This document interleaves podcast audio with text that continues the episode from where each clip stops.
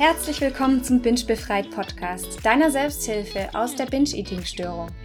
Ich heiße Lille Tuba und ich freue mich, dass du heute wieder dabei bist, um dich Schritt für Schritt aus Binge-Eating zu befreien.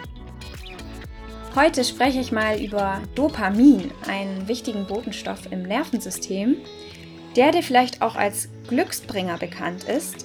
Und wenn du dich jetzt fragst, wie dir all diese Theorie helfen soll, um aus Binge-Eating rauszukommen, dann bleib auf jeden Fall bis zum Schluss dran. Da erzähle ich dir nämlich, wie du dieses Wissen für deine Genesung genau anwenden kannst. Und lass dich auch nicht von irgendwelchen Fremdwörtern beirren. Du musst dir das nicht alles merken, um dann in deiner Genesung erfolgreich zu sein. Es ist nur wichtig, sich das einfach alles mal anzuhören.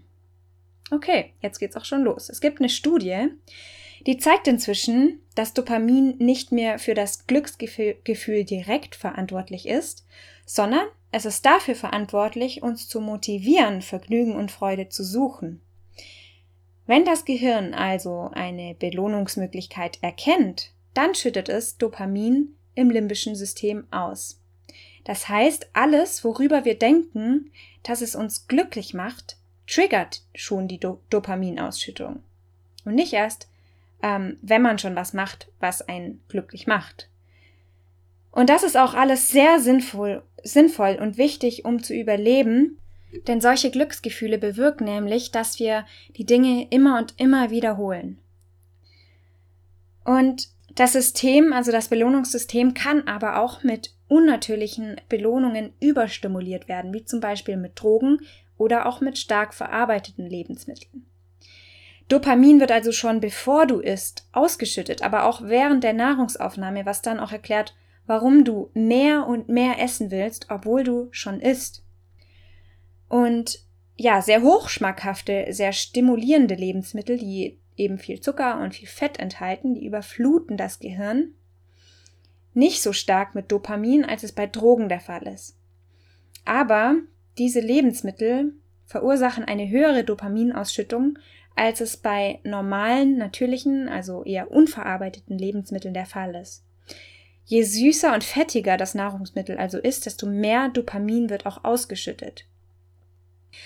Ja, genau. Und jetzt möchte ich auf jeden Fall noch über zwei Arten des Wollens sprechen. Also es gibt einmal das Urwollen, so nenne ich es jetzt mal hier, das sich vom rationalen Verstandwollen abgrenzt und das aus dem limbischen System kommt. Also das limbische System kannst du einfach mit deinem Unterhirn gleichsetzen. Und das Verstandwollen hingegen, das kommt aus deinem Oberhirn. Als, als Beispiel wäre das ein Hochschulabschluss zu wollen, heiraten zu wollen, etc. Und das Urwollen kommt also aus deinem Unterhirn und das Verstandwollen aus deinem Oberhirn. Nochmal kurz zur Wiederholung. Und diese zwei Arten des Wollens haben beide eigenständige neural, neuronale Verbindungen, was auch oft bewirkt, dass beide miteinander in Konflikt kommen können. Als Beispiel dafür, ähm, beim Binge-Eating kann es eben sein, dass, dass man stark vom Urwollen im Unterhirn zu der Belohnung getrieben wird, also zum Essen, welche aber dann vom Oberhirn, also von dir, vielleicht gar nicht gewünscht ist. Und das erklärt auch, warum Binge-Eater sich fühlen, als würde das Binge-Verlangen, also der Heißhunger, wie auch immer du es nennen magst, sich den eigenen wahren Wünschen Werten und Zielen in den Weg stellen. Und man ist jedes Mal baff, warum man trotzdem immer wieder bingen will. Und ja, zu verstehen, dass Binge, dass das Binge-Verlangen nur ein Ausdruck eines irrationalen Urwollens ist, das gibt dir einfach ein klareres Bild, warum du diese innere Dissonanz hast. Genau, und das Versprechen einer Belohnung, das kann so mächtig sein, dass du es trotzdem weiterhin anstrebst, obwohl du dich obwohl es dich miserabel fühlen lässt. Ja, und das Versprechen einer Belohnung selbst, das fühlt sich nicht gut an. Und diese Situation, das Urwollen zu befriedigen, bringt gewöhnlich Ängstlichkeit und innere Unruhe mit sich. Was meine ich damit genau? Also das Versprechen einer Belohnung kannst du auch ähm, in Bezug auf Binge-Eating einfach mit dem Verlangen, einen Essanfall zu haben, ähm, gleichsetzen. Also dieses Verlangen das kann sich eben, vielleicht fühlt sich das bei dir auch nicht gut an. Also vielleicht hast du dann auch so eine innere Unruhe, wenn das Verlangen da ist. Und das liegt daran, dass Dopamin auch die Stressreaktion triggert. was sich dann für dich anfühlen kann, als wäre das Verlangen oder der Binge eine Leben- oder Todsituation. Das ist auf jeden Fall die Reaktion, die im Körper passiert. Und wenn du dann dem Verlangen nachgehst und einen Essanfall hast, dann nimmt das diese Angstgefühle und diese innere Unruhe weg. Und das ist auch oftmals der Druck, warum Binge-Eater auf das Verlangen reagieren und ihm nachgehen. Genau. Ja, oftmals ist das der, ist der einzige Grund, warum du bingst, der, dass du eben diese Ängstlichkeit und die innere Unruhe verschwinden lassen willst.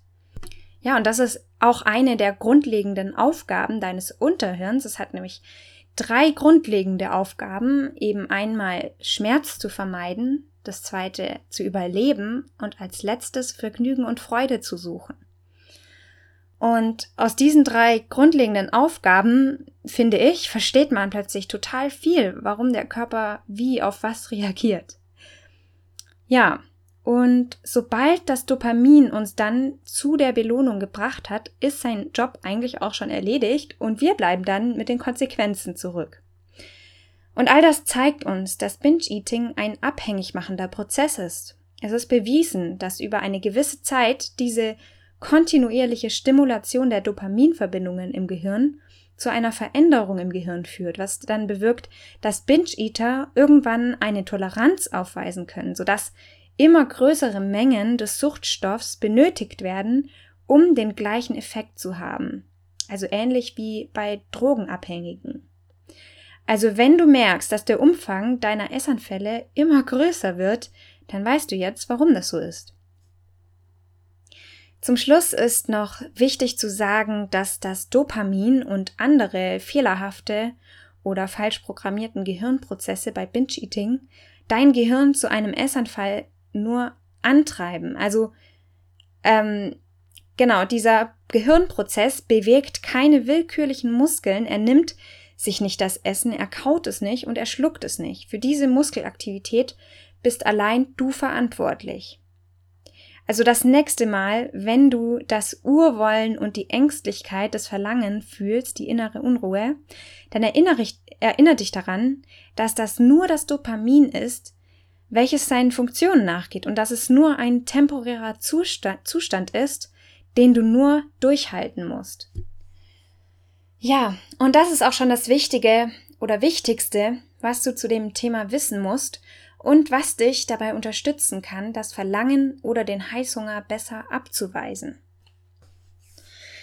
Ja, das war's dann auch wieder für heute. Ich hoffe, du konntest was aus dieser Episode mitnehmen und ich freue mich natürlich, wie immer, wenn du mir eine Nachricht schreibst und mir vielleicht auch erzählst, ob du irgendwelche Wirkungen vom Dopamin merkst, ob du da irgendwas feststellst und ja, ich freue mich natürlich auch über Fragen. Also wenn irgendwas offen ist oder unklar ist, dann frag mich. Ich bin gerne für dich da und über eine kleine Bewertung würde ich mich natürlich auch riesig freuen und bis nächste Woche oder bis dahin wünsche ich euch noch eine wundervolle Woche. Tschüss! Als kleiner Disclaimer, dieser Podcast ist kein professioneller Therapieersatz. Binge-Eating kann starke gesundheitliche Konsequenzen haben und ich rate dir zu ärztlicher und psychologischer Hilfe.